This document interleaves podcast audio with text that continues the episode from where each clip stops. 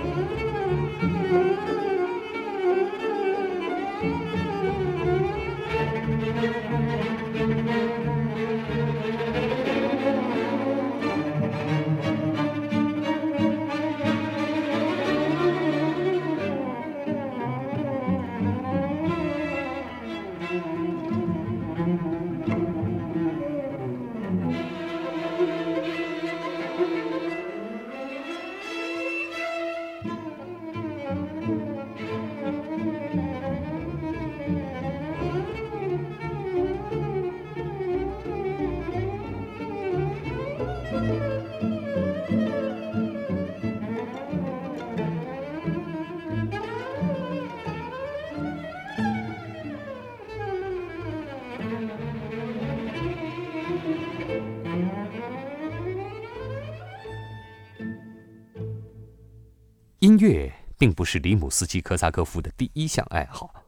当他还是一个孩子的时候，就梦想成为水手；而在他年仅十二岁的时候，真的参加了海军。二十七岁时，他已经成为一名音乐教授。他是一位没有经过很多专业训练的天才作曲家。他很多有关音乐的知识都是自学的，而且他还承认有一次把自己在第一天自学的东西，在第二天教给了自己的学生。想象一下，拥有一位只比你多懂两页教科书的老师。尽管如此，这些事儿并不妨碍里姆斯基科萨科夫成为俄罗斯最重要的作曲家之一。他最伟大的天才之一，就是能自如地控制一个乐队中的上百种声音，使他们准确呈现出他所希望的效果。无论过去还是现在，都将这称为配器法。里姆斯基科萨科夫正是一位配器大师，他最杰出的作品是基于舍赫拉查达向苏丹讲述一系列古老的故事而创作的《天方夜谭》。那些故事持续了一千零一个夜晚。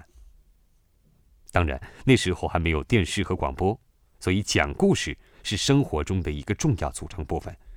舍赫拉查达最著名的故事之一，涉及到了一位年轻的王子和公主。